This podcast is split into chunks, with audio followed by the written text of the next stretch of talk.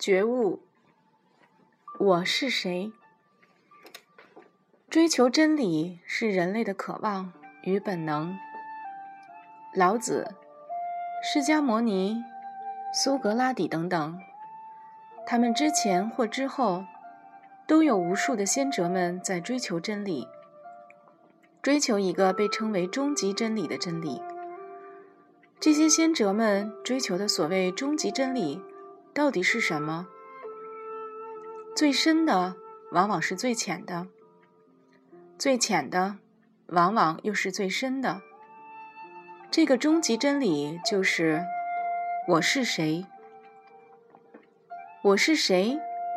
猛然一听，似乎这是一个荒谬而又可笑的问题。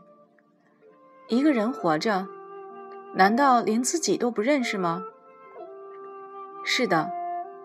很少有人认识我是谁，这是人类最为艰难和困惑的一个科学命题，是人类的千古之谜，也是人类的千古之问。我是我生命的主人吗？如果是，我能主宰自己的生死吗？如果不是，主宰我生死的又是谁？是谁让人成为人？谁让我成为我？我究竟是谁？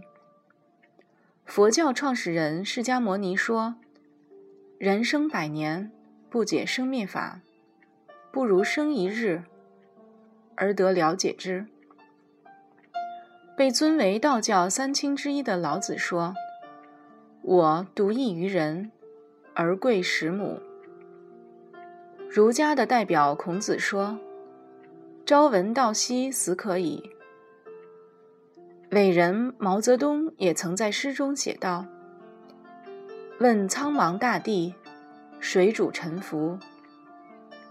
关于生命、宇宙的真相，谁又没有想过、问过呢？只是大多数人没有深究，而是选择了回避。古希腊阿波罗神庙中，就曾镌刻着这么一道神谕：“认识你自己。”法国思想家蒙田说：“世界上最重要的事情就是认识自我。一个不认识我的人，无论他的地位多么显赫，无论他的事业多么成功，无论他的资产多么丰厚。”无论他的身体多么健康，无论他的人生多么安逸、幸福，他依然是一个极其可悲、可怜的人。说穿了，不过是一只没有头的苍蝇，一个被无名牵引的行尸走肉。以智慧与财富著称于世的一代帝王所罗门，就曾发出这样的慨叹。人不能强于兽，都是虚空。谁知道人的灵是往上升，兽的魂是下入地呢？清朝顺治皇帝也说出同理的话：“来时糊涂，去时迷，空在人间走一回。”人的痛苦与挣扎，来自内心的浮躁。内心的浮躁来自自我的迷失。迷失自我的人，由于不认识自己，他们的心就不能从道出发，只能被现象所牵引。现象在不停的变化，他们的心也跟着在不停的变化。树欲静而风不止。迷失自我的人，无法享受到内在生命的逍遥与安宁，只好靠外在的物质和虚名来满足里面的空虚，并以此来定义成功与自我价值，以及人生的意义。表面上他们自私，实际上他们并不懂得什么是自，什么是私。名利成为了他们的生命。他们活着，完全是活给别人看，既敏感又脆弱，是外强中干的纸老虎，好像粉饰的坟墓，外面好看，里面却装满了死人的骨头。名利导致了人们对物质的过分依赖与追求，导致了人们对大自然无止境的贪婪索取与破坏。其结果只能是自掘坟墓。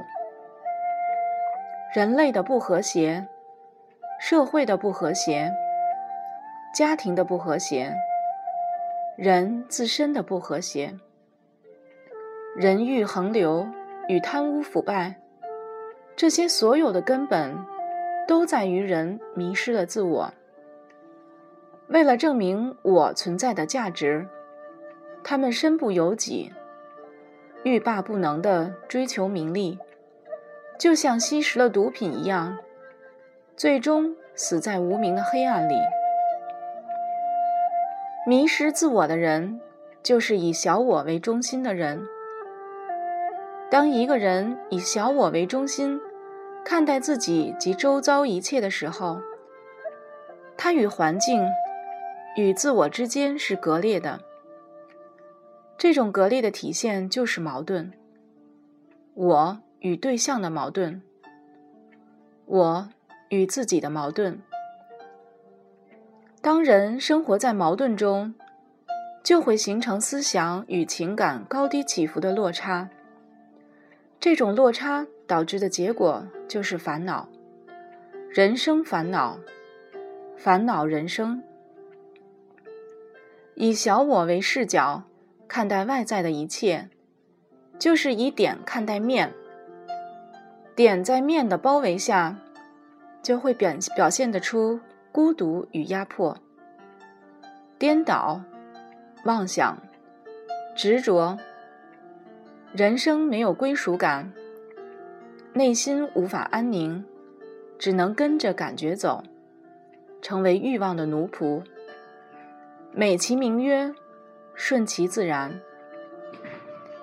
一个觉悟的人，一个认识自我的人，会是一个怎样的人？会过一个怎样的人生呢？所谓认识自我，就是觉悟生命、宇宙的本源，就是悟道，就是明心见性，就是从小我认识大我。从假我认识真我，从有我认识无我，就是从无常认识常，从有限认识无限，从变化认识永恒，从生死认识涅槃，从现象认识本质。君子当务本，本立而道生。所谓的大彻大悟，并非人们想象的无所不知、无所不能，而是对生命、宇宙本体的认知与把握。大彻大悟，非但不是神通广大，反而是大智若愚。觉悟就是放下，放下对小我的执着。觉悟就是拿得起。以无相为宗，舍我其谁？治大国若烹小鲜。开悟的人会拥有一种无比广阔的胸怀，也正是这种广阔的胸怀，才是人生幸福的根本。他不仅能包容别人，更重要的是他能包容自己。这样。他才能如是的安住在生命原本的光辉里，无住所而生其心。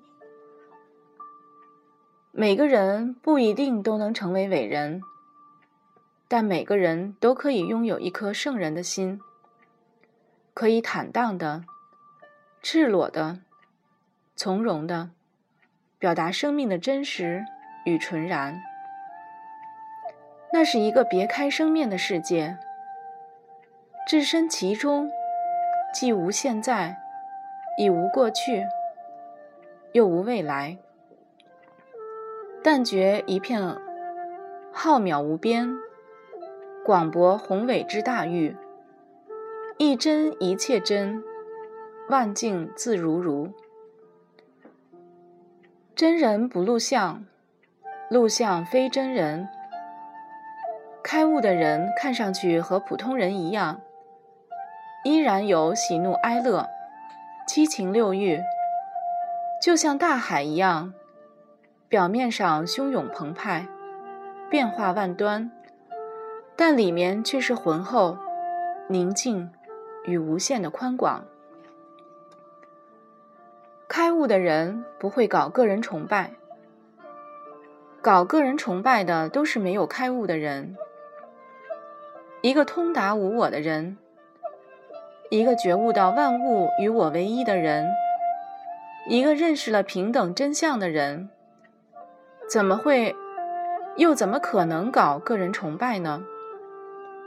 他只能树立道，树立整体，树立一即一切，一切即一，树立住相非相，即见如来。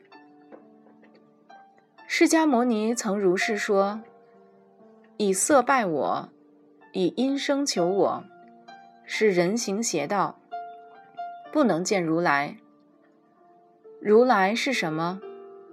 如来如去，不来不去。如来就是我们自己的本性。如来是生，如去是灭，不来不去。”就是不生不灭，如来如去是现象，不生不灭是本质。如来是什么？如来就是道。道是修出来的吗？道是本自足具足，本来如是，自有永有，如如不动，独立不改的。它不能被创造，也不能被改变，只能被认识。所以，佛的本意是觉者，即悟道的人。自古以来，没有一个人是通过修行而悟道的。修行是一种境界，是变化的，是无常的，是有为法，是生灭法。是永无止境的，生来坐不卧，死去卧不坐。一具臭骨头，何来立功课？修行没有初期，觉悟只在一念。万般神通皆小数，唯有觉悟是大道。不悟道，如何修道？修的是什么？不认识自己，如何修自己？修的是谁？